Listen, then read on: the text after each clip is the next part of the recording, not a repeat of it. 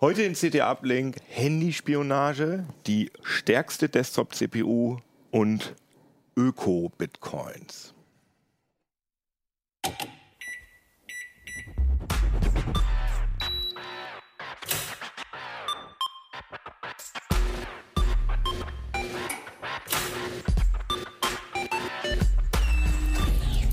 CT Uplink. Jo, herzlich willkommen hier bei CT Uplink. Wir haben so ein neues lustiges Heft produziert, diesmal in Rot. Und ähm, drei von den Themen, die hier vorne draufstehen, haben wir jetzt hier in der Sendung. Und wir werden in der nächsten Sendung, sage ich schon mal vorab, wir haben eine Geschichte E-Bike-Technik durchleuchtet. Da haben Hannes und Stefan sehr, sehr viel äh, mit E-Bikes über Wochen, wirklich. Also es war fast schon an der Grenze zur Nervigkeit, weil die wirklich permanent immer irgendwelche Pfeiler über den Flur schoben und wieder irgendwas nicht funktioniert hat. Und es war also sehr, sehr aufwendig. Da haben die mit E-Bikes rumgefummelt und haben wirklich einen Artikel gemacht, der so äh, tiefgreifend ist, dass man wirklich das Gefühl hat, man könnte dann direkt äh, ein Geschäft aufmachen oder eine Fahrradwerkstatt, weil das alles so äh, intensiv ist. Das finde ich ist echt gut gelungen. Und darüber machen wir äh, in der nächsten Woche eine Sondersendung. Das ist zumindest der Plan. Wir haben auch noch äh, einen Podcast gemacht mit den lieben Kollegen von T3N. Müsst ihr nicht kennen. Doch, kennt ihr natürlich. Die sitzen interessanterweise auch hier in Hannover und mit denen zusammen haben wir einen Podcast gemacht beim Maschsee-Fest, wo es um Tre Techniktrends geht, wie wir die, ja, wie wir die rausfinden, wie wir damit umgehen und da haben wir auch ein bisschen Tacheles geredet, wie das so bei uns in den Redaktionen abgeht. Das könnte, also wenn euch so ein bisschen die Hintergründe interessieren, dann ist das sicher interessant. Das ist allerdings nur Audio-Podcast und der wird vermutlich, wenn dieser Uplink hier online steht, wird der auch hoffentlich online stehen. Ansonsten müsst ihr zu den Kollegen bei T3N gehen, die haben den dann auch, auch veröffentlicht. Jo, genau. Also ich habe drei Gäste hier, die äh, schöne Sachen gemacht haben. Sagt doch mal kurz, wer ihr seid. Ich bin Holger Bleich aus dem Internetressort. Du hast die Handyspionagegeschichte Genau. gemacht. Marco Dölle. Und du hast die umweltfreundlich Bitcoins schürfen Geschichte gemacht. Christian Hirsch. Und du hast die stärkste Desktop-CPU, den Ryzen Threadripper 2990 WX. Das ist ja fast gar kein Zungenbrecher. Nein, total einfach. genau. Aber wir fangen an mit der Handyüberwachung, weil das hier auch unsere Titelgeschichte ist mit dem lustigen Auge hier auf dem Handy. Holger, was hast du da jetzt genau spionagemäßig gemacht? Ich habe spionagemäßig nicht so viel gemacht. Also wir waren ja mehrere Kollegen, die Mhm. daran gearbeitet haben, Jürgen Schmidt insbesondere auch und äh, ein externer Autor, der sich Security-Experte ist und sich da sehr gut auskennt. Deswegen, wenn du jetzt ganz tiefe Fachfragen stellst, also ich habe das eher aus User-Sicht mir ein bisschen Ja, das angeschaut finde ich auch gut. Äh, und habe hier ein Android-Handy mal verwanzt Mhm. Und habe das mal angeguckt, wie das aussieht mit verschiedenen Trojaner-Toolsets, äh, mich selbst zu überwachen. Aha, ja, du hast ja diesen, diesen schönen Einstiegsartikel geschrieben, deswegen Genau. hatten wir dich eingeladen, weil das finde ich auch, fand ich eigentlich am interessantesten. Ich hatte mich damit vorher auch nicht so wahnsinnig viel beschäftigt und ich war echt ein bisschen geschockt, muss ich ehrlich sagen, was da alles geht. Also das fand ich echt krass. also du hast dir selbst so ein so ein Trojaner aufs, aufs genau, das Android-Handy ist gemacht. wohlgemerkt nicht meins, sondern Diensthandy. Also mein privates habe ich nicht verwandt. Das ist übrigens, mein, um da gleich einzusteigen, mein privates ist ein iPhone und ein iPhone zu verwanzen ist wesentlich schwerer bis fast unmöglich. Sagen wir wieder, jetzt kriegen wir wieder die Fanboy-Vorwürfe. Ja, es ist aber Das tatsächlich so. Das liegt daran, dass du, du musst, um wirklich äh, alles, fast äh, wirklich auf, auf jeden Sensor zugreifen zu können und äh, womöglich noch wirklich in Echtzeit zuzugreifen, muss das Handy geroutet sein. Also Mhm. bei iPhone ist es dann halt ein Jailbreak und Jailbreak ist wesentlich leichter zu erkennen und, und äh, leichter zu entfernen als ein, äh, als ein geroutetes Handy. Halt auch der Vorteil des Android-Handys, dass man damit alles machen kann, was man will, an dummerweise auch böse Sachen. Wo hast du denn diesen Trojaner herbekommen? Der ist ja wahrscheinlich nicht einfach im Play Store, oder? Nee, der ist nicht im Play Store. Also du kriegst, äh, es gibt, ähm, wir haben uns vor allem angeguckt, es gibt zwei kommerzielle ähm, Toolsets, die bestehen aus einem Trojaner und einem Dienst im, im Web, ähm, wo die ganzen ausgeleiteten Daten hingepumpt werden. Ähm, das ist, wir haben uns angeguckt, FlexiSpy und AimSpy, das sind wohl, also unserer Einschätzung nach auch die beliebtesten. Äh, also was uns gleich zur Zielgruppe führt. Also so wie ich das recherchiert habe, geht es hier vor allem um illegale Einsätze. Also es geht um Stalking. Ne? insbesondere also Männer zu Frauen Stalking. Es geht um eifersüchtige Liebhaber, das ist ein wesentlicher Aspekt. Dann geht es Ist um das, ist das, also ich denke mal, dass es illegal ist, aber das können wir nochmal deutlich machen. Ja. Also äh, wenn ich, sagen wir mal, verheiratet wäre und würde vermuten, dass mein Partner fremd geht, wenn ich dem dann so ein oder der dann so ein Trojaner aufs Handy mache, das ist natürlich illegal. Wenn du es ohne Einwilligung tust, ist es illegal. Also es betrifft ganz viele Straftaten. Also ist, Strafrecht ist natürlich das besonders Interessante. Das heißt, es ist ein illegales Ausspähen von Daten, es ist ein illegales Abhören von Telefonaten, wenn du jetzt zum Beispiel Chats äh, dir ausleiten lässt. Du kannst ja Facebook oder WhatsApp-Chats ausleiten mhm. lassen und sowas oder SMS. Ähm, und dann ist es natürlich auch datenschutzrechtlich relevant. Daten verstößt natürlich auch gegen Datenschutz. Gegen die DSGVO. Aber in der Tat ist es so, dass man dafür ganz locker mal zwei, drei Jahre in den Knast kommt. Ah ja, okay. Ja, das ist doch schon mal eine sehr gute Vorabinformation. Man braucht für, jeder, für jede einzelne Aktion braucht man eigentlich eine Einwilligung mhm. des, des Partners. Und die hat man natürlich in der Regel die nicht. Hat man nicht. Ja, und, äh, aber die, die Anbieter von den Tools reden sich damit raus. Natürlich äh, ganz klein gedruckt. Wir übernehmen keine Verantwortung dafür, wenn du das einsetzt, ohne den, ohne der, den Spionierten zu befragen. Tu das niemals. Ja, klar. klar. Und diese Tools sind aber im Moment legal. Also die kann man ganz normal kaufen. Ja, es sind natürlich alles keine deutschen Anbieter. Ich glaube, äh, wenn, wenn, das, wenn das deutsche Anbieter wären, dann würden die von Markt gefegt. Also mhm. ich habe unseren Hausjustiziar gefragt, der hat sich die strafrechtlichen Geschichten nochmal genau angeguckt und hat gesagt, auch das Anbieten dieser Software müsste eigentlich illegal sein. Das heißt, aber du kommst an die nicht ran. Das und das war aus welchen, wo kommen die her, diese, unter, äh, diese Anbieter? Äh, aus den USA in der Regel. Ah ja. Okay, also dann, wie teuer sind die? Also äh, FlexiSpy kommt angeblich aus Thailand, aber das weiß Aha. man auch nicht so genau. Das die verstecken sich ganz gut. Und wie teuer ist, sind diese Tools? Tools? Ja, du kannst äh, für, für eine Basisvariante in drei Monaten zahlst du 150, 150 Dollar. Also, Heftig. Also für das ganze Set. Ne? Mhm. Du kriegst dann, du kriegst dann halt äh, einen Zugangscode, quasi so eine, äh, so eine äh, so, ein, so, ein, so, eine einmalige Lizenz. Du kannst also mhm. also damit auch nur ein Gerät überwachen und die, da, die ist aber dann noch abgestuft. Es gibt mhm. bei FlexiSpy noch eine sogenannte Extreme-Variante, die kostet dann, glaube ich, 350 Dollar pro, pro drei Monate oder sowas. Äh, und die kann dann noch wesentlich mehr. Also was uns vielleicht dazu führt, was diese Dinge alles können. Wir können mal reingucken ins Panel. Ich, ich, hab, ich lass mal ganz strukturiert bezahlen nochmal die dann mit Bitcoins? Nee, die bezahlst nicht mit Bitcoins, die bezahlst du mit Kreditkarte. Weil das über, ist ja über, über ganz normal. Über den Weg kann, kann Strafverfolgung vielleicht auch funktionieren, weil du, du musst ja, da, da, kommen wir vielleicht auch gleich zu einem Problem, dass die Strafverfolgung hat. Wir müssen natürlich nachweisen, wer der Täter ist. Ne? Und das ist unter Umständen gar nicht so einfach. Wer hat das Ding da drauf wirklich platziert? Das reicht ja nicht, wenn du irgendwas behauptest, das war mein Ehepartner. Du musst ihn entweder in Flagranti erwischt haben ne? oder du musst irgendwie auf seinem Rechner irgendwelche Sachen finden. Nee, aber wenn man ein verwandtes Handy findet ja. und da würde man ja theoretisch womöglich diese Seriennummer finden ja. und die kann man ja mit der Kreditkartennummer des Käufers genau, das verbinden. Kann, das, ne? kann, das wäre das, ja möglich. Das kann funktionieren. Okay, ähm, also die kosten relativ viel und dann kriegt man wahrscheinlich auch so eine APK-Datei, hm. die man dann manuell, muss man dann erstmal äh, erlauben. Genau, entweder äh, du packst, äh, genau. Im also du kriegst eine ganz genaue also bei Android muss man, übrigens, Android ist erstmal geschützt davor, äh, irgendwelche wildfremden äh, ähm, Installationsdateien zu installieren, aber man entfernt ein Häkchen und dann geht das. Äh, das geht wahrscheinlich relativ schnell, diese Installation. Das geht schnell. Also ich, das hier ist jetzt ein nicht geroutetes Handy und das kann, da kann auch der Trojaner schon eine ganze Menge. Mhm. Ähm, und du kriegst eine genaue Installationsanleitung, so eine Schritt-für-Schritt-Anleitung, welche Sicherheitsvorkehrungen du aktiv äh, deaktivieren musst. Ne? Mhm. Äh, also Play Protect zum Beispiel und solche Sachen. Ähm, und dann sagst du noch, bitte in den Stealth-Modus gehen. Äh, den Trojaner holst du dir, wenn du es nicht über USB machst, kannst du auch die APK-Datei über USB draufpacken. Ah, okay. äh, aber normalerweise machst du es so, dass du den Browser aufmachst, dann kriegst du ein, äh, eine, eine, wilde URL und da lädst du das, dieses, äh, die Datei runter, die APK-Datei. Also du brauchst schon Zugriff aufs Handy. Das ist nicht du so wie in den, äh, in den Thrillern, dass einer da so ein, für fünf Sekunden so einen USB-Stick dran hält. Nee, und aber wir, wir haben die wildesten Geschichten gehört, zum Beispiel, dass Ehepartner irgendwie nachts an ihre, äh, zum Beispiel bei Touch ID ne, oder ja. so, oder bei dem anderen Fingerabdrucksensor ne, nachts drangehen und äh, an den Finger halten. Ne? Ja. ja. Das ist schon heftig.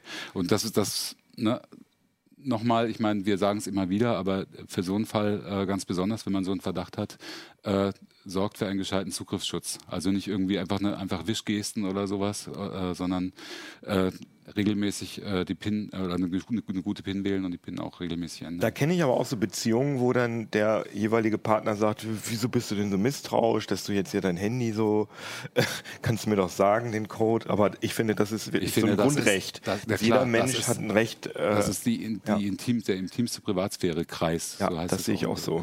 Und, äh, also die, eine besonders fiese Variante ist übrigens auch, das hat uns eine Stalking-Beraterin erzählt, ähm, hier, guck mal, Schatz, ich habe einen nagelneues S8 habe ich, hab ich gestern für dich gekauft. ja. Frisch Oh, verwandt. danke. Frisch verwandt, ja. Der sagt, Habe ich, hab ich dir schon alles drauf installiert? Genau, bei genau, Facebook genau, und so. der alles schon vorher Die sind ja gar Und keine dann drauf, ne? die siehst du ja nicht. Und die sind dann natürlich auch geroutet und dann kannst du wirklich alles Ah, ausleiten. Also, Ja, dann wollen wir mal ins Eingemachte. Also du, das ja, würde ich, mich jetzt mal so eingemacht ist es nicht. Ich kann, ich kann euch das nur mal kurz zeigen. Ihr habt das ja, auch, mach glaube ich, noch mal. nicht gesehen. Also Holger hat jetzt hier, äh, das ist jetzt ein, einfach ein Webbrowser Genau, und da hat er sich in das Tool eingeloggt. Und, genau. Äh, Äh, das, ist, das hier ist jetzt FlexiSpy. also für die nur Hörer, wir sehen jetzt gerade äh, so ein Screen. Wir sehen, wir sehen so ein Dashboard von, äh, von, von so einem Tool. Ich kann es nämlich sowieso auch von hier gar nicht gut erkennen, deswegen beschreib mal, was man da sieht auf dem. Mit der übrigens äh, für alle, die jetzt versuchen, da ranzukommen, äh, das da oben ist nur unsere Seriennummer, damit kann man sich nicht einloggen. also ins, interessant ist hier halt vor allem, ne, du hast so ein Dashboard, du, ähm, ich, das, da war jetzt das Handy länger nicht mehr dran, weil auf dem Handy, äh, auf dem Ding hier darf nur ein Trojaner auf einmal installiert sein, sonst kommen die sich in die Quere. Äh, und das ist jetzt der alte der alte Zugang von dem hier. Also man sieht hier unten schon, du kriegst halt eigentlich dann live, nahezu live, so in, im 5 bis 10 Minuten Abstand äh, gelistet, wo sich das Handy gerade befindet. Ne? Du, du kannst, also man sieht das hier auf einer OpenStreetMap-Karte eingeblendet. Äh, also die haben zum Beispiel Zugriff auf den GPS-Sensor. Ne? Ähm, und auf der linken Seite siehst du halt exemplarisch, was die alles können. Ne? Du hast hier, äh, du kannst die Anrufliste angucken. Ne? Ja, super. Hat er uns rausgeschmissen, warte. Äh, du kannst die Anrufliste angucken, du kannst natürlich die Kontaktliste angucken, du kannst die Fotos und die Videos angucken, die auf dem Handy sind, die werden dann auch also nicht nur die, die in die Cloud geschickt werden, Nein, sondern auch wirklich die, die, die, die, die, werden, aus, die werden vom offline- Handy hochgeschickt. vermeintlich offline auf dem Handy sind. Genau. Äh, ich zeige das, Krass. mal- ich zeig das mal hier beim anderen. Äh, da, da ist er nämlich fast aktiv. Das aus wie Internet. Das ist, das ist jetzt M-Spy. Redaktionssystem. Hier kann man das auch ganz gut sehen. Also wenn du jetzt zum Beispiel guckst, ne, äh, welche, welche Fotos gerade auf dem Handy sind, das war natürlich ein relativ frisches Handy. Hier kannst du sehen, Mhm. dass der Autor gerne Katzen fotografiert, seine eigenen. Das ist jetzt Zugriff aufs Handy. Ne? Krass. Ja. Äh, und das, äh, natürlich die Standorte äh, hier, und da siehst du auch, dass sich diese Portale gleichen. Ne? Mhm. Also, ne vem, koliko je, kolik je zmagade. Ne? In, in einer Das stimmt, hier sind. Mediengruppe. Und was sehr, sehr spannend ist, und deswegen wird das auch immer so verkauft als Kinderschutzsoftware. Das ist übrigens, könnte juristisch eine Ausnahme sein, das ist legal einzusetzen bei jungen Kindern, dass du sagst, äh, du möchtest wissen, wo deine Kinder gerade sein sind. Ne? Und du kannst hier ein Geofence einrichten, das kannst du auch in beiden, in, in, in beiden Tools machen. Das heißt, du kannst hier sagen, ich habe das jetzt mal Kinderkäfig genannt, du kannst sagen, das kind, wenn das Kind diesen Radius verlässt, kriegst du eine Nachricht, ne? kriegst du eine SMS geschickt. Ne? Ah ja, ich habe jetzt okay. hier so einen Radius definiert, einfach. Hier ist das Internet so langsam. Das ist halt live. Na, und hier kannst du schon ansehen, was du alles gucken kannst. Sie sind sehr stolz darauf, dass sie au allerdings auch nur bei gerouteten Handys, kannst du sehen, du kannst dir Skype-Anrufe ausleiten lassen, WhatsApp, äh, ne? äh, Facebook, Viber, Tinder. Tinder natürlich sehr spannend. Ja, ne? äh, WeChat, Telegram. Und ungeroutet, Und also übrigens hier auch natürlich auch frei Haus gelieferten Keylogger. Ne? das wollte ich gerade fragen. Also, also das heißt, ähm, diese WhatsApp-Funktion beim gerouteten Handy, da kann man wahrscheinlich auch noch sehen, welche, welche Fotos und welche, äh, keine Ahnung, klar. Emojis da, wird- genau, geschickt da werden. Die, werden die Chats komplett ausgeleitet. Und wenn du nur den Keylogger benutzt, dann siehst du ja auch, was die Leute tippen. In, du weißt halt nur nicht genau. Der Keylogger ist nicht funktioniert ganz so einfach so, weil, und äh, ich glaube, deswegen funktioniert es auch nicht immer gut. Also die ersetzen einfach die Android-Tastatur durch ihre eigene, die dann, die dann alles direkt auch aussieht wahrscheinlich, ne? Ja, die sieht sehr ähnlich aus, aber man kann das schon erkennen. Also auch da sollte man aufpassen. Mhm. Äh, und äh, ich wollte noch mal zeigen bei FlexiSpy, das ist nämlich, ein, äh, da hat es mir echt die Socken ausgezogen. Hier unten unter Live-Listening, und das geht aber nur in der Extreme-Variante, das geht hier nicht. Unter Live-Listening kannst du hier eine Monitornummer einrichten eine, eine Monitortelefonnummer und wenn derjenige äh, telefoniert, kannst, kriegst du eine, eine, eine Nachricht und kannst dich, äh, kannst dich verbinden die dich live ins Telefonat rein. Und du kannst und du kannst ein stilles, ein stilles Telefonat aufs Handy starten und kannst damit in den Raum reinhören. Und das geht auch nur mit Root. Das geht nur mit Root, ja, Ah, ja, ja, genau. okay. Das sind alles Funktionen. Auch, auch alle, äh, alle Instant Messenger Abgriffe funktionieren nur mit Root-Zugriff, weil die ja auf die, auf die App zugreifen müssen. Aber der Keylogger funktioniert ohne Root. Der Ich meine, weil der reicht ja eigentlich Genau, für, ja. für das meiste. Genau. Ne? Ja, Krass, da ne? möchte man auch gar nicht so genau wissen, wie so, wie so offizielle wie der Bundestrojaner für Smartphones so aussieht. Ist wahrscheinlich ganz Ä- ähnlich. Ja, es ist ziemlich ähnlich. Ja, ja. Also Gut. und, äh, unter, und unter iOS? Ähm unter iOS haben die, haben die ähm, weil sie nicht direkt, zumindest nicht, wenn, wenn, es, wenn du keinen äh, Jailbreak installiert hast, mhm. ne, und das geht ja normalerweise noch für neue Versionen nicht. Deswegen übrigens auch der Tipp, wenn ihr feststellt, dass äh, auf eurem Handy plötzlich eine ältere iOS-Version installiert ist als die aktuelle, dann mal genauer hingucken, weil Jailbreaks gibt es nie, so gut wie nie für aktuelle iOS-Versionen, sondern nur für Vorgängerversionen. Mhm. Ähm, unter iOS machen die das anders. Das geht bei MSpy auch. Äh, den, da gibst du denen die Zugangsdaten äh, für die iCloud. Und dann versuchst du auf dem Handy, das ist halt Bedingung, auf dem Handy die iCloud zu aktivieren und dann greifen die die Daten aus der iCloud ab. Und dann auf, in der iCloud wird ja auch sehr viel synchronisiert, also zum mhm. Beispiel auch Chat-Gesprächsverläufe und sowas. Ne? Also WhatsApp-Chats werden da auch, äh, wird, ein Backup angefertigt und das können die auslesen und präsentierst die, präsentierst die dann hier auch im, der Sport. Und was kann man denn nun machen? Das ist ja jetzt auch unser Claim hier auf dem Titel Handyüberwachung enttarnen. Wie merke ich das? Also wie kann ich überprüfen, ob mein Handy jetzt womöglich... Also also man muss natürlich, ich, das hat größtenteils unser Autor gemacht, deswegen Fein. ich kenne ich kenn auch mhm. nur die, die Geschichten. Ich kann das jetzt mal, äh, wenn wir in die Detailkamera gehen, kann ich jetzt das hier mal zeigen. Das ist natürlich jetzt nicht geroutet und deswegen, ja, geht das ich habe da nicht so viel Erfahrung hier, weil ja, ich so selten was zeige. Also ich kann es gut sehen. Ähm, so, wenn du hier reinguckst, zum Beispiel äh, unter Sicherheits- und Datenschutz, das ist jetzt ein neues, äh, neues Android, Android 8. Mhm. Äh, wenn du hier reinguckst, unter, äh, unter Geräteadministratoren zum Beispiel, weil die brauchen ja auch unter, unter auf dem ungerouteten Handy weitgehende Administratorenrechte. Also mhm. generell gilt, wenn da Apps sind, Apps sind, die da auch unter iOS, die sich plötzlich unheimlich viel erlauben wollen, also man sollte mal die Zugriffsrechte angucken. Mhm. Man kann sich das ja auch sortieren. Zum Beispiel, wenn eine App, man sollte mal gucken, welche App Mikrofonzugriff verlangt, ne? mhm. weil das tun die ja alle hier. Ne? Äh, so, unter Geräteadministratoren kannst du jetzt gucken, so, was haben wir hier? Google Play, klar. Mein Gerät finden, klar. Ähm, und warum ist der Update-Service aktiv? Hier auf dem Handy. Der Update-Service ist der, das ist der Trojaner. Ah, der heißt Update-Service. Der, der, nennt sich selber Update-Service. Schön, genau, es klingt schön, schön interner Update-Service. Ne?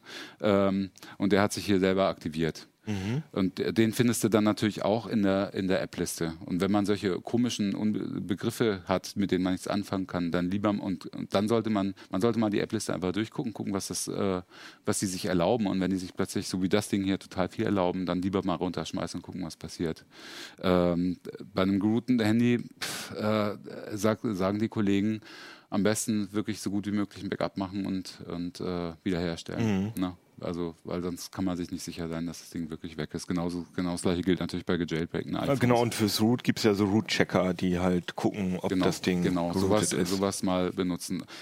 Und natürlich, diese Dinger transportieren ja den ganzen Datenverkehr raus. Wenn man also, und äh, verbrauchen übrigens auch unheimlich viel Akku, ne? mhm. genau aus dem Grund, weil sie, ne, weil sie unheimlich viel Zugriff haben. Äh, deswegen sollte man erstmal gucken, wenn da plötzlich irgendwas ist, was total viel Akku verbraucht und wenn ja, das macht Android aber auch so ja, mal ganz gerne. Ja, es sind natürlich auch andere Apps, die da zuständig sind, klar. Ähm, aber als zweites natürlich, wenn plötzlich viel Traffic entsteht, den man sich nicht erklären kann. Ne? Weil die, die nutzen natürlich auch deine Mobilfunkverbindung, genauso mhm. wie, wie WLAN. Dann auch dann sollte man mal gucken, ist da irgendwas, was da, was, was nicht stimmt, was da nicht sein soll. Ne? Und wenn, okay. wenn man dann das gefunden hat, ist natürlich die große Frage, was, wie, was tut man? Ne? Also das ist auch was, was uns, was mir die Stalking-Experten erzählt hat. Ähm, es gibt unheimlich wenig Strafanzeigen, kaum. Das, wir haben auch bei LKAs nachgefragt, die haben das Gleiche gesagt, es gibt kaum Strafanzeigen. Das heißt aber nicht, dass nichts passiert, sondern es gibt eine unheimlich hohe Dunkelziffer vermutlich. Weil natürlich, wenn, äh, wenn man das merkt, wenn man das mitkriegt, will man, man, dann wirklich, will man dann wirklich mit dem Handy, will man dann Handy, sein Handy so wie es ist, weil es muss ja in dem Zustand bleiben, zum, zum LKA bringen und dann erstmal forensisch untersuchen nee. lassen. Ne? Also, oder will man es, oder regelt man es dann doch irgendwie privat? Ne? Oder geht dann vielleicht zu einer Stalking-Beratungsstelle oder so. Also Leute, schön euer Handy absichern. Ja, also wie gesagt, ich fand es sehr gruselig. Also zu den Fallzahlen nochmal. Ähm, es gab dankenswerterweise, äh, finde ich, einen sehr tollen Artikel von, äh, von Weiß, Motherboard. Äh, mhm. Äh, die haben im letzten Jahr von FlexiSpy äh, die Nutzerdatenbank geleakt, zugespielt bekommen Oha. und haben sich, die, hatten sich die Mühe gemacht, äh, ganz viele von den deutschen, von den deutsch klingenden Kunden da anzuschreiben und haben da einen Erfahrungsbericht geschrieben. Die, die haben dann auch erzählt, was sie so gemacht haben. Aber die haben zumindest gesagt, also waren größtenteils wirklich. Die haben das dann auch zugegeben, die Leute. Ja, ja. Und die haben sie auch unser Pseudonym zitiert. Es war mhm. total krass. Und was soll ich machen? So soll ich meine Familie erschießen? Ich reiche einfach morgen die Scheidung ein bei dem, was ich da alles gefunden habe auf dem Handy von meiner Frau und so. Solche, solche also ich glaube, man findet kaum, bei Unrechts, jedem kaum Unrechtsbewusstsein. Ja. Aber interessant war halt, es waren auf jeden Fall über 1000 allein bei Flexisball in Deutschland. Und das heißt, ne, wenn du überlegst, wie viele Tools es gibt, und es gibt noch OmniRed und sowas, es gibt halt viele von diesen Remote Administration Toolkits. Ähm, da kannst du schon davon ausgehen, dass es wahrscheinlich in den fünfstelligen Bereich geht von, von Deliktfällen pro Jahr.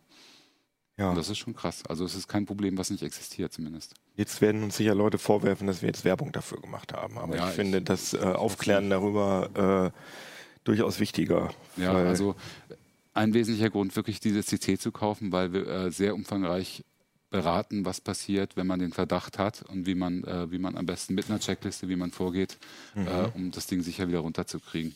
Ja, und vielleicht auch irgendwie noch Nachweise zu liefern. Sehr interessante Artikel auf jeden Fall. Auf wie viele Seiten? Seite 76 bis irgendwie 92 ich mein, oder so. Wenn also wir, viel, wenn wir über Seiten. solche Machenschaften berichten, geraten wir immer in Gefahr dafür, dass uns Leute sagen, äh, ihr betreibt Werbung dafür, aber man kann das Problem ja auch nicht in den Tisch kehren. Nee, absolut nicht. Vor allem, weil es ist ja, es ist ja in der Welt und da ja. finde ich es irgendwie wichtiger, äh, die potenziellen Opfer zu aufzuklären. Und unsere Leser und Zuschauer sind ja auch oft Multiplikatoren, die dann im Bekanntenkreis mal sagen können. Das war auch ein bisschen der Hintergedanke gerade von Jürgen, als er das Thema angegangen ist, zu sagen.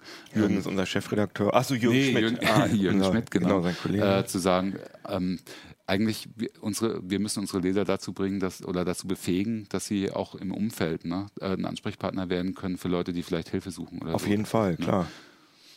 Also das heißt wirklich, sein Handy so gut es geht abzusichern und äh, möglichst schlafen immer nur mit so Handschuhen, damit man die Fingerabdrücke nicht ab. Nein, Quatsch. Ja, interessant. Ähm, ein bisschen technischer, ein bisschen oh, ja. nerd, ja, wohl nerdig, weiß ich gar nicht so genau. Mach zu hier, ne? Ich kriege sowieso keinen Übergang hin, ist ja auch egal. Äh, aber Christian, du hast die stärkste Desktop-CPU. Das ist natürlich eine schöne Zeile. Ja. Ähm, die ersten Benchmarks vom Kernmonster. Ja. Krümelmonster, nicht äh, das Kernmonster. Äh, der Threadripper von, von AMD. Der hat jetzt zum, ich glaube, zum zweiten Mal hat er jetzt Intel entthront. Ich kann genau, mich daran erinnern. Also letztes Jahr gab es ja die erste Generation von mhm. Threadripper, die auch sehr unerwartet, auch für uns kam. Mhm. Für Intel auch unerwartet. Mit bis zu 16 Kernen und ein Jahr ist vergangen und AMD, also die Prozessorhersteller haben immer so einen Jahreszyklus. Und jetzt haben sie sich gedacht, machen wir mal 32 statt 16 Kerne, also haben wir das verdoppelt. Und, und das sind echte 32 Kerne? Das sind echte also 32 kein Kerne. Hyperthread, keine, Nein, keine das kommt noch oben drauf. Also die haben auch noch dieses simultaneous Multithreading, SMT, und dann, dann, hast du halt 64 Threads. Das führt dann dazu, dass du zum Beispiel im Windows Task Manager nicht mehr diese Verlaufsgrafen hast, sondern nur noch so Prozentzahlen, weil das sonst nicht hinpasst. Ah. Ich kann den ja mal in die Detailkamera legen. Ja, ja genau, leg den nochmal. Den da. Ich habe den gerade auch schon mal in der Hand gehabt. Wir sehen jetzt gerade den Ryzen. Der ist schwer. Christian der sagt, schwer wie ein Smartphone. So 130 Gramm, 150 Gramm, irgend sowas in der Drehe. Wir hatten den mal gewogen. Ich habe den Wert wieder vergessen, aber und äh, also ich habe bisher nur immer ja, die Prozessoren, die ich so in der Hand gehabt habe, die waren deutlich leichter. Ja. Warum, warum ist das Ding denn so schwer? Na, das ist der Heatspreader. Das ist diese Metallkappe, die hier oben drauf ist. Und äh, die besteht aus Kupfer. Ah, so. Und für die Wärmeübertragung. Und deshalb ist das Ding auch schwer. Okay. Aber äh, stärkster Prozessor bedeutet, dass er auch Desktop-Prozessor. Desktop-Prozessor. einschränken. Dass äh, er aber auch die äh, äh, High-End Intels wieder in bestimmten ja. Benchmarks vom in, Thron in vielen, schmeißt. Bis den meisten Benchmarks äh, hängt er den 18-Kerner von Intel, der letztes Jahr Ende letzten Jahres rauskam, deutlich ab. Okay, mit wie viel ist der jetzt? Also das ist jetzt der, wie heißt das Ding? 2000. Der offizielle Name ist Ryzen Threadripper 2990 WX. Ah ja, und das der 2950X ist die kleinere Variante? Das ist der 16-Kerner. Das ist quasi, ah ja. also man muss das ein bisschen aufklamüsern und zwar äh, letztes Jahr gab es halt den Threadripper 1950X und 1920X, das war 16 und 12 Kerner. Dann mhm. gab es auch noch einen 8 Kerner, der hat sich aber nicht so richtig durchgesetzt. Mhm. Und die sind für High-End Desktop-Nutzer, also zu Hause, für Leute, die halt A, viel Geld haben, aber auch viel Leistung möchten, die ein Spiel spielen möchten, im Hintergrund ein Video codieren wollen. Ne? Und noch ein paar Oder Bitcoin. auch, schon auch mal Ja, wie gesagt, äh, was man halt so macht. Gibt es ja, ne? ja, also für Leute, die halt schon wissen, dass sie richtig Power-Nutzer ja. sind. Ne? Mhm. Und jetzt neu sind die WX-Modelle. Das ist halt der, der, das, das Top-Modell, der 2990 WX. Mhm. Dann wird es später auch noch den 2970 WX geben mit äh, 24 Kernen. Der kommt aber erst im Oktober. Und da sieht man, dass da ein W zusätzlich hinzugekommen ist und das steht für Workstation. Damit wollen sie halt explizit ah. Äh, Profinutzer ansprechen, die das beruflich quasi einsetzen, solche Prozessoren, die dann halt wirklich irgendwelche äh, Animationen rendern oder irgendwelche großen Softwareprojekte kompilieren. Ja, das kann der doch auch, oder? Nicht? Ja. Der ist ja nicht W, ne? Doch, das ist der WX. Ah, so, das ist der, das ist der 32 Kerne. Die anderen können das auch, aber okay. der ist dann halt eben, wenn man eine Software hat, die halt 32 Kerne oder 64 Threads ausnutzen kann, auch doppelt, fast doppelt so schnell wie ein 16 Kerner. Ne? Das ist halt für Profi-Anwendungen. Weißt du, welche Software das kann? Ja, also zum Beispiel Cinema 4D oder ja, Blender. Okay. Also die gibt, wir haben das ja getestet. Ne? Also es gibt mhm. Software, die kann das. Mhm. Das ist aber, wie gesagt, eine, eine kleine Nische. Und es muss sich natürlich auch rentieren. Ne? Also wenn ich jetzt zu Hause normal meinen Desktop-PC habe, kann man sich ja mal den Taskmanager angucken. Wenn man so zum Beispiel bei unserem Job, dann wird er mal ab und zu mal so auf 5 bis 10 Prozent CPU-Last hochkommen, wenn man mal irgendwie ein Video anschaut oder so oder mhm. mal irgendwie eine Datei speichert. Aber die meiste Zeit macht das Ding einfach gar nichts. Mhm. Ne? Und dafür ist das Ding einfach sinnlos überdimensioniert. Ähm, ja. Man braucht also eben Anwendungen, die lange laufen und auch wirklich diese Kerne alle massiv nutzen können. Mhm. Und äh, ansonsten ist das Ding einfach überdimensioniert. Merkt man denn, also das Problem sind ja vor allem die, äh, die Applikationen, die eben noch Single-Threading optimiert sind oder die noch nicht Multithreading gut die, oder, die, oder die gar nicht Multithreading tauglich sind. Also Richtig. Also wenn ich in Excel 1 plus 1 addiere, werde ich das niemals irgendwie auf mehreren so. Kernen laufen lassen können, ja, weil es einfach eine Operation ist. Das ist. Das stimmt, aber ja? es gibt ja auch Software, die könnte man optimieren, ist sie noch nicht. Zum Beispiel viele Spiele, Engines ja, nicht so richtig Frage, dafür äh, geeignet. wenn ein Spiel flüssig läuft mit 150 FPS, was mhm. sollte es bringen, das auf 32 Kerne zu optimieren, wo halt wie viel Promille der Leute überhaupt nur überhaupt eine 8 Kerne haben? Das ist ja, muss man immer, äh, das ist ja bei Spielen ist es immer so, die Spieleentwickler gucken ja zum Beispiel die Steam-Hardware-Umfrage an und gucken einfach, was haben die Leute, was mhm. verwenden die? Und da gibt es halt noch ganz wenige Leute, die überhaupt mehr als einen Quad-Core haben. Ne? Mhm. Ne? Ähm, und es ist natürlich auch ein extremer Aufwand, äh, Software eben Multithreading tauglich zu machen, weil bei Spielen zum Beispiel, ein schönes Beispiel, die Threads ja voneinander abhängen. Wenn ich jetzt eine 3D-Grafik rendere, einfach nur so ein Raytracing-Bild, dann wird das Bild ja in Kacheln unterteilt. Ne? Der eine kann rechnen das, der nächste kann rechnen das, der nächste kann rechnen das. Bei Spielen ist es aber so, ich habe eine Figur, die läuft irgendwo lang und dann schießt die. Dann muss also der Audio-Thread diese Schussgeräusche mhm. oder Explosionsgeräusche erzeugen. Die Physikeffekte müssen diese Explosionen berechnen und das hängt ja alles voneinander Klar. ab, an welcher Stelle. Und äh, das kann also nicht unabhängig voneinander passieren passieren. Und wenn jetzt halt eben ein Thread ein Flaschenhals ist, dann bringt es auch nichts, das auf einen 32-Kenner zu optimieren, weil wird er trotzdem mhm. auf diesen einen Naja, aber in Zukunft, also äh, Natürlich zeichnet sich ja ab, dass ja. der Trend, äh, also der Trend geht ja jetzt nicht mehr zu mehr äh, Gigahertz. Das genau. ist so, mit wie viel ist, sind die getaktet? Der läuft mit standardmäßig mit 3,0 Gigahertz, kann aber per Turbo halt bis 4,3 Gigahertz hochgehen. Aber das ist ja so, das ist ja schon seit Jahren, habe ich so das genau, Gefühl, dass das so, so das Maximum 4, ist. Also 5 Gigahertz hat man jetzt geschafft bei Intel, aber so diese 4, irgendwas ist Standard, ne? Deswegen so der, geht man jetzt mehr auf mehr Kerne und mehr. Genau, das ist ja schon seit Jahren äh, der, der Trend. Richtig, genau. genau. Und da wäre es ja natürlich sinnvoll, wenn die Software sich darauf. Ja, aber man muss ja sehen, äh, die Zahl der Kerne hat sich ja auch im Desktop verdoppelt. Ne? Wir hatten lange Jahre nur Quad-Kurs, jetzt kriegt man für unter 300 Euro einen 8-Kerner mhm. und äh, hat Probleme, das auszulassen. Das sehe ich selbst und. bei mir zu Hause, der Lightroom und so weiter nutzt. Weißt du irgendwas zu den Verkaufszahlen von den jeweiligen Spitzenmodellen immer? Von den, äh, von den ja, das ist gut grob, wie der Markt ist. Also für solche High-End-Desktop-Prozessoren, also nicht nur Threadripper, sondern auch Core X, das liegt so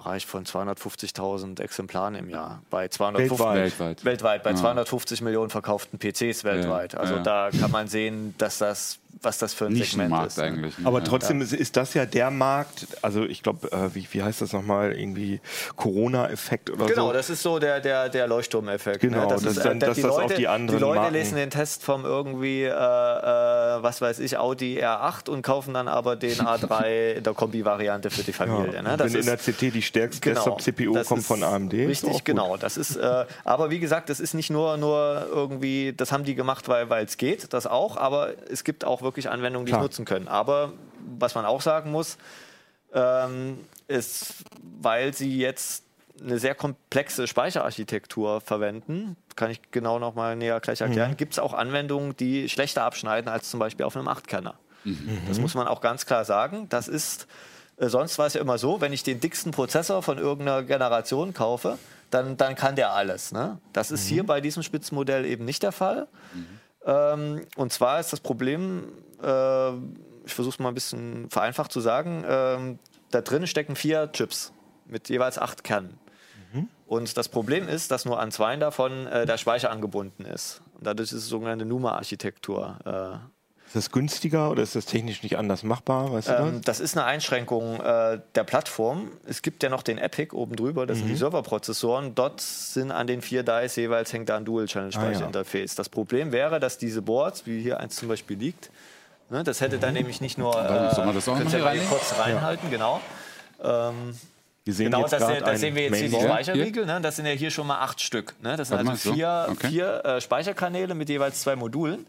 Und bei den äh, Server-Varianten ähm, wären das dann acht Speicherkanäle. So, und, und das auf ein Board zu legen und so weiter, würde die, die, die Boards viel größer machen und ah. auch viel teurer von, von den Kosten. Mhm. Deshalb hat man sich damals, als man diese Plattform entwickelt hat, entschieden, okay, wir setzen Limit bei vier äh, Speicherkanälen. Das hat auch den, den, die Auswir äh, den Sinn, dass in Desktop-Anwendungen so viele Speicherkanäle mhm. gar nicht mehr profitieren. Also das äh, äh, lohnt sich dann einfach auch nicht. Also das ist ein Board für den? Das ist genau, das ja. ist ein Board für, für, und für geht der, geht der Preis dann hier auch so hoch wie beim Threadripper? Die sind so liegen zwischen 300 und 500 Euro für die Boards. Also das ja, ist schon deutlich Board, mehr als ein Board ist das viel, aber ähm, wie gesagt, es gibt, gibt noch komplexere Serverboards, die dann auch deutlich teurer sind, denn auch noch Dual-Sockets sind mit, mit zwei CPUs und so weiter. Ne? Also das ist, wie gesagt, eine, eine Begrenzung der Plattform. Das heißt ähm, deshalb, also, dass, dass Software langsamer ist, die, ähm, die auf schnellen Speicher setzt. Die Zum Beispiel. Oder aber auch eben Spiele, mhm. weil ja, da habe ich erklärt, die Threads, die miteinander kommunizieren müssen. Und das Problem ist, wenn jetzt bei einem Spiel zum Beispiel der Audio-Thread auf einem anderen Chip läuft, auf einem Kern, der auf einem anderen Chip liegt, als mhm. zum Beispiel der, wo, de, wo die Spielfigur sich bewegt, das Gameplay ja. berechnet wird. Mhm. Und äh, das Problem ist, dass diese Kommunikation zwischen diesen Chips halt langsamer ist, als wenn das quasi benachbarte Kerne sind. Ja, und diese Latenzen machen sich dann einfach äh, bemerkbar. Mhm. Ne? Und das trifft auch sogar Profi-Anwendungen, Anführungsstrichen, wie zum Beispiel Videokodierung mit Handbrake. Da war der zum Beispiel auch langsamer als der 16-Kanner, mhm. ne? weil da auch gewisse äh, äh, eine Kommunikation bei der Aufteilung der, der einzelnen Videosets und so weiter abläuft und dann kann es auch vorkommen, dass das auch langsamer ist. Ich hätte gedacht, das wäre jetzt eher der Flaschenhals im Speicher. Also Oder auch der Speicher, das kann auch, das, das wie gesagt, der das muss ja, der muss ja dann den, ja. Äh, für die zwei Kerne muss er ja den Speicherinhalt durch einen anderen Kern durchpumpen jeweils. Nee, das, die, die Kommunikation erfolgt ja nicht über die CPU-Kerne, sondern das läuft über das Infinity Fabric. Also diese, der, diese, ne, aber die, die ist es schon richtig, wenn Speicher, eben wenn, wenn, wenn, wenn auf Kern gerechnet wird, die keinen lokalen Speicher haben, eben vom entfernten Speicher das zu holen, genau. das sind einfach die Latenzen deutlich ja. länger und das macht sich dann einfach äh, hart bemerkbar. Mhm. Aber man sieht ja auch beim Sysmark mhm. interessanterweise, da ist er ja auch.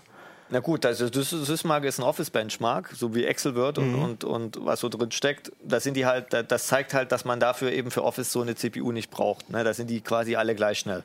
Das ist völlig egal, ob ich da einen 4-Kerner, 8-Kerner oder einen 32-Kerner nehme, weil die Anwendungen das einfach nicht ausreizen können. Aber wir nehmen immer die Sysmark rein, weil das einfach das ist so ein Brot- und Butter-Vergleichsbenchmark. Ja, ne? klar. Wir haben natürlich auch den Cinebench drin. Ne? Da sieht man halt auch, die Single-Thread-Leistung von, von diesen äh, Prozessoren ist halt ähnlich wie, wie wie, wie bei den kleineren Prozessoren, aber eben Multithread, wenn man halt Anwendungen hat, die, die 32 Kerne nutzen kann, mhm. dann zieht er halt richtig davon. aber interessant ist ja auch bei den reinen, mhm. bei den Flops, also bei der mhm. Rechenleistung mhm. Gigaflops, mhm. dass da der äh, der Intel deutlich besser ist, ja. 80 Prozent besser genau, fast weil der, der, Intel AVX 512 kann und die AVX-Einheiten so. von Intel deutlich äh, performanter sind als die bei AMD. Ähm, da muss man aber auch wieder sagen, als Einschränkung, AVX-Befehle werden hauptsächlich von Supercomputing-Anwendungen genutzt. Mhm. Äh, es gibt auch, äh, zum Beispiel Blender und so weiter, nutzt auch AVX-Befehle. Das sind aber immer nur für ganz bestimmte Teilberechnungen die vielleicht ja, irgendwie so 5% vom ganzen Programmcode ausmachen. Mhm. Und, und deshalb wirkt sich das in der Praxis kaum aus bei normaler ah, Desktop-Software. Okay. Ne? Wie ist denn das mit den Spielen? Also wir haben jetzt gesehen, ja. Cinebench, äh, mhm. Blender, da ist der mhm. Threadripper auf jeden Fall schneller ja. als alle anderen. Bei Handbrake ein bisschen langsamer, bei den äh, Gigaflops und bei Sysmark ist egal auch. Mhm. Äh, Achso, was mir noch auffällt, mhm. ist, äh, dass der wirklich eine krasse Leistungsaufnahme hat. Der, ne? der hat ja auch 250 Watt. Ja. Thermal Design Power, die nutzt er auch aus und äh, de dementsprechend natürlich auch die Leistungsaufnahme höher. Wenn man das aber mal pro Kern rechnet, ne, also die 250 mhm. Watt durch 32, dann kommt man da ja auf irgendwelche 7, 8 Watt oder so. Ich habe es jetzt nicht genau im Kopf ausgerechnet, aber äh, das bedeutet also, jeder Kern frisst nur 7 oder 8 Watt oder Volllast. Und wenn man mhm. das mal vergleicht mit dem Pentium 4, der damals alleine mit als Single-Core irgendwie 115 Watt hatte, ist, sind Prozessoren extrem effizient geworden. Das muss man sich einfach mal so versinnbildlichen. Deshalb aber ist auch der Weg über Multicore anstatt einem sehr schnell getakteten Kern auch der richtige Weg. Aber trotzdem sehr interessant ist der Core i9 äh, 7980EX, der äh, im Moment der schnellste Intel Desktop war, äh, ja. Prozessor war, mhm. dass der tatsächlich nur im Leerlauf haben wir gemessen 51 und das mhm. ganze System nimmt bei Volllast 249 mhm. und beim ähm, Threadripper, ja. über den wir reden, mhm. sind wir bei Volllast auf 477 Watt. Ja ne? gut, aber der Intel hat ja nur 165 Watt. Mhm. Das, und dann kommen ja noch die Netzteilverluste hinzu, weil Netzteil Klar. hat ja so einen Wirkungsgrad von 80 Prozent oder 90 Prozent. Das wird ja dann auch mehr.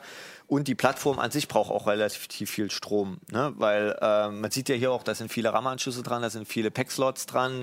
Äh, das sind viele PAC-Slots? Na, die für die Grafikkarten. Ach so, P genau. P äh, PC Express PCI for Graphics. Ja, ja, Graphics ist die Abkürzung, genau.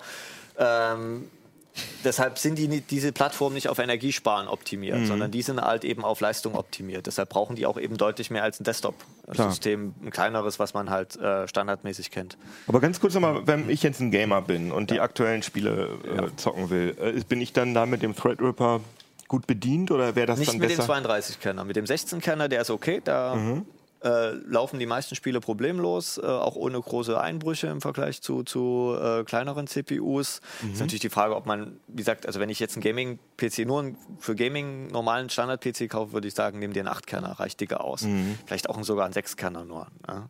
Also das ist wirklich, wie gesagt, für Leute, die neben ihrem Spielen auch Programme nutzen, die wirklich von mehr als 8 Kern profitieren. Ansonsten ist es wirklich sinnlos, diese Prozessoren sich zu kaufen. Aber weil du gerade gesagt hast, das Arbeiten problemlos, gibt es dann auch äh, Software, die äh, da abstürzt oder was? Oder es gibt wie? ältere Spiele, die Probleme haben, wenn sie eine CPU entdecken, die plötzlich so viele Kerne hat. Ah, okay. Ja, also da gibt es, äh, wir haben das jetzt, uns, uns ist da noch nichts aufgefallen, weil wir jetzt natürlich immer mit aktuellen Spielen benchen, mhm. aber es gibt da Hinweise auch von AMD, die sagen, da gibt es dann auch so Kompatibilitätsmodus, wo man dann halt zum Beispiel bei dem Prozessor kann man ja auch den, den Threadripper eben äh, drei der vier Dice abschalten, dann hat man halt nur noch einen Achtkerner. Ähm, dann gibt es die Probleme nicht mehr so. Man kann auch das, das, das SMT, also das, was bei Intel Hypersolting mhm. heißt, abschalten. Ähm, ist natürlich immer die Frage, warum kaufe ich mir jetzt einen 1800-Euro-Prozessor und schalte dann quasi 80 Prozent der Features ab, warum ich ihn gekauft habe. Das ist natürlich deshalb, da ist es, das sagt man einfach, ist dann ein Fehlkauf. Ne? Klar. Ne, das ist genauso wie wenn ich äh, mir einen Porsche hole und äh, irgendwie nur einen Elfer und dann feststelle, ich will mein Boot damit, äh, meine Yacht damit an den Hafen ziehen. Dann wird man feststellen, da kann ich keine Fahrrad. Hängerkupplung anschließen. Das ist einfach äh, dann die, der, der, das falsche Auto für einen falschen Zweck. Ne? Das, das ist doch ein sehr schönes Schlusswort und auch, wo wir so viel über ähm, über Watt und Stromverbrauch und äh, Leistung geredet haben. Ich würde den einfach mir mal ausleihen, ähm, weil der hat ja genügend Kerne dann hoffentlich dass ich mir mal Bitcoins noch berechnen kann oder so. Ja, genau. Ja. mal gucken, was er da abwirft. Aber ich fürchte, im Vergleich zu den ganz normalen ähm, Bitcoin-Minern werde ich da hm. wenig Chancen haben. Ja, weil das glaube ich auch. Desktop-CPU ist ja schon ein paar Jahre out bei der Bitcoin-Rechnerei. Hm. Ja, die, Bit die Bitcoins. Also du hast dir angeguckt, wie man umweltfreundlich Bitcoins schreibt. Das ist ja, ja so, ein, so, ein, alter Vorwurf, dass man sagt, ja... Äh, äh das ist Kohlestromveredelung. genau. Bitcoins sind im Prinzip direkte Kohlestromveredelung. Ich bekomme Geld dafür, dass ich Strom verbrauche. das ist auch tatsächlich, wenn man es runterbricht, ist das genau das, was beim äh, Bitcoin-Mining passiert. Ja, ich investiere meinen Strom. Gut, ich muss mir auch die passende Hardware dafür kaufen. Ähm, aber die spielt im Endeffekt weniger die Rolle, weil die Hardware, die nutze ich dann hoffentlich ein, zwei Jahre. Ähm, was ich investieren muss, ist der Strom. Mhm. Weil so ein Bitcoin-Miner ähm, verbraucht so ein gutes Kilo, äh, Kilowatt, anderthalb Kilowatt. Und davon hat man dann nicht nur einen stehen, weil wenn man mit einem rechnet, hat man so ziemlich wenig Chancen, dass man mal einen Bitcoin findet. Mhm. Ähm, also kauft man davon mehrere und äh, ja, dementsprechend hoch ist natürlich auch der Stromverbrauch. Und wie geht das jetzt umweltfreundlich? Es geht umweltfreundlich natürlich, indem ich meinen Strom umweltfreundlich besorge. Ah, okay. Die, der größte Teil der Bitcoin-Miner steht ja nach wie vor in China. Mhm. Ähm, ist Atomkraftwerke? Dort, äh, Kohle? Nee, nee, Kohle. Kohle, Öl und Gas sind die Hauptenergielieferanten äh, ähm, für Strom in China. Mhm. Nat äh, natürlich haben sie auch ein bisschen äh, Atomkraft, aber der überwiegende Anteil ist Kohle, ist Öl. Ähm, und dazu werden die Strompreise zum Teil noch massiv subventioniert, insbesondere in einigen Regionen, wo sich dann eben auch die Bitcoin-Miner hinziehen, mhm. ähm, weil Strom ist deren äh, ähm, Betriebsstoff ja, und insofern je billiger der Strom, desto höher die Gewinne. Mhm. Ähm, deswegen hat auch äh, China den Ausstieg aus dem Bitcoin angekündigt Anfang des Jahres weil man gesagt hat, ähm, unsere Strominfrastruktur, unsere äh, Leitungsinfrastruktur wird überlastet von den Bitcoin-Minern. Ähm, noch dazu verbraucht man den subventionierten Strom, um Extragewinn zu haben. Das ähm, ist für uns nicht tragbar, also machen wir mal Schluss. Aber wie, wie kann China da aussteigen? Ich mein äh, indem China das Bitcoin-Mining einfach verbietet. Und ähm, nach und nach werden die Bitcoin-Mining-Farmen äh, aus dem Land äh, äh, ausgeschlossen. Das heißt, die müssen ihren Betrieb aufgeben und sich einen neuen Standort suchen und sehen, wo sie unterkommen. Und enttarnt werden sie durch immens hohen Stromverbrauch, dass dann einfach mal die Polizei genau. vor der Tür steht und sagt, äh, wenn es illegale Anlagen sind, es gibt auch legale Anlagen, also die auch durchaus gemeldet sind und ähm, ganz offiziell dort betreiben, denen wird dann halt gesagt, so, äh, ihr Lieben, ähm, Schluss ist zum äh, so und so vielten und bis dahin könnt ihr noch weitermachen und dann sucht ihr euch einen neuen Standort und Wiedersehen. Aber ich muss ja in Deutschland auch meine Bitcoin-Farm nicht melden, sondern ich. Äh, nein, in Deutschland äh, betreibt man eigentlich keine Bitcoin-Farmen, weil der Strom viel, viel, viel zu teuer ist. Ähm, Im Vergleich, in China zahlt man für die Kilowattstunde so anderthalb bis zwei Cent. Mhm.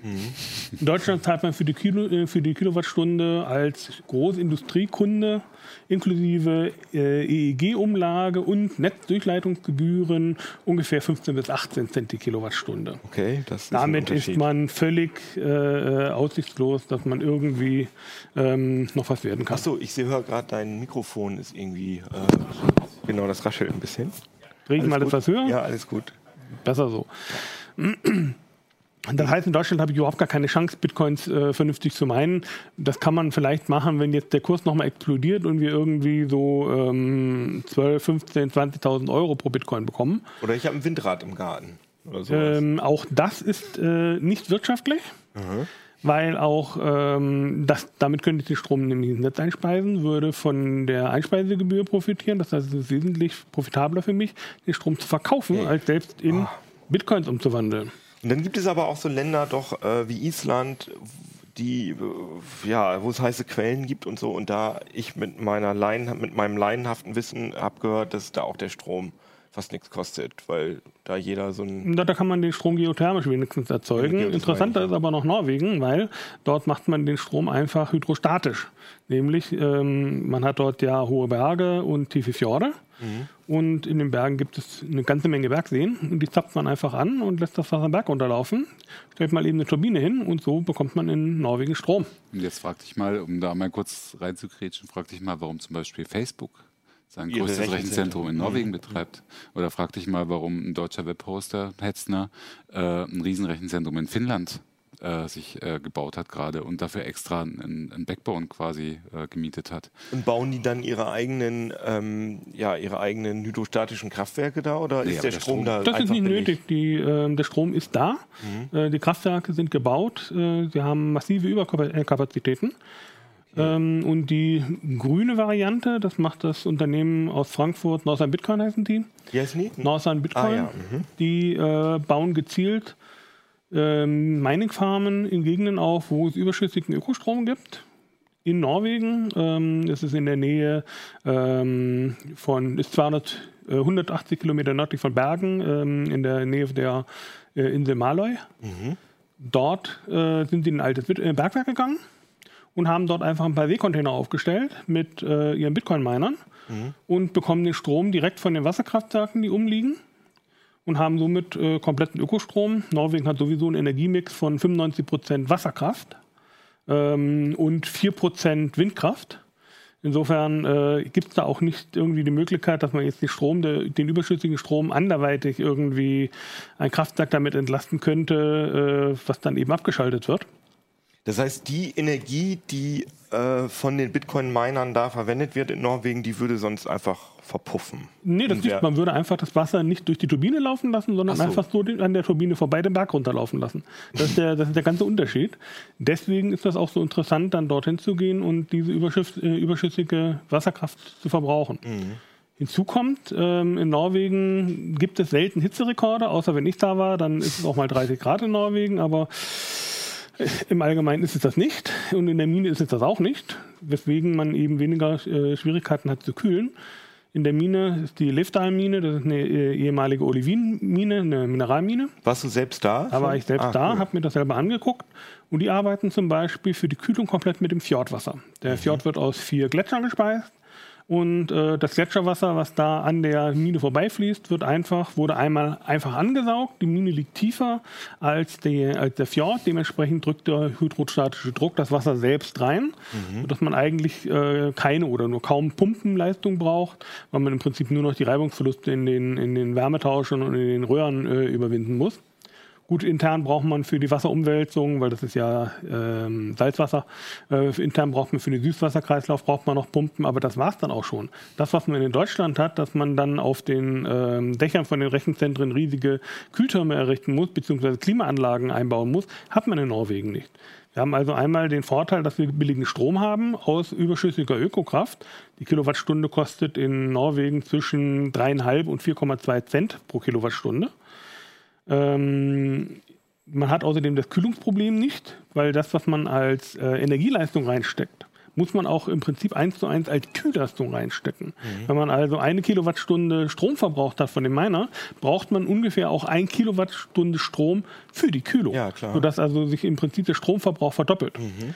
Wenn man das äh, überträgt auf die chinesischen Miner, die ja auch die normalen ähm, Umweltbedingungen haben, wie wir sie in Deutschland haben, ähm, wo es also gekühlt noch. werden muss, mhm. genau, dann hat man da das Problem, ähm, dass man zwar subventionierten Strom hat mit, sagen wir mal, 2 Cent pro Kilowattstunde, man braucht aber die gleiche Menge an Strom nochmal für die Kühlung. Ja, klar. Sodass man letzten Endes in Norwegen auf dem gleichen äh, Preisniveau meinen kann wie in China. Interessant. Und auch hat noch ein ökologisch gutes Gewissen. Und noch dazu komplett Energie, äh, erneuerbare Energie, eben aus Wasserkraft, aus den äh, Bergseen. Äh, Echt? Mining im wahrsten Sinne des Wortes. Ja, stimmt, ja, ja das stimmt.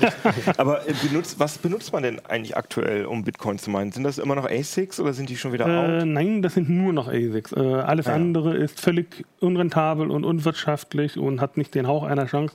Aber ähm, diese Nummer mit denen, es, es waren gibt, ja mal jahrelang Grafik oder eine Zeit waren Grafikkarten total überteuert. Das ist seit ungefähr acht Jahren out bei Bitcoin. Ähm, man kann es bei anderen Kryptowährungen, kann man noch mit Grafikkarten ja. meinen. Es gibt auch Ach Kryptowährungen, die so. speziell für so. Grafikkarten ausgelegt sind, die man also mhm. also mit ASIC schlecht meinen kann. Ähm, bei Bitcoin ist dem nicht der Fall. Bei Bitcoin sind es nur noch ASIC-Miner, die im Einsatz sind und auch nur noch ASIC-Miner von der Firma, von der chinesischen Firma Bitmain.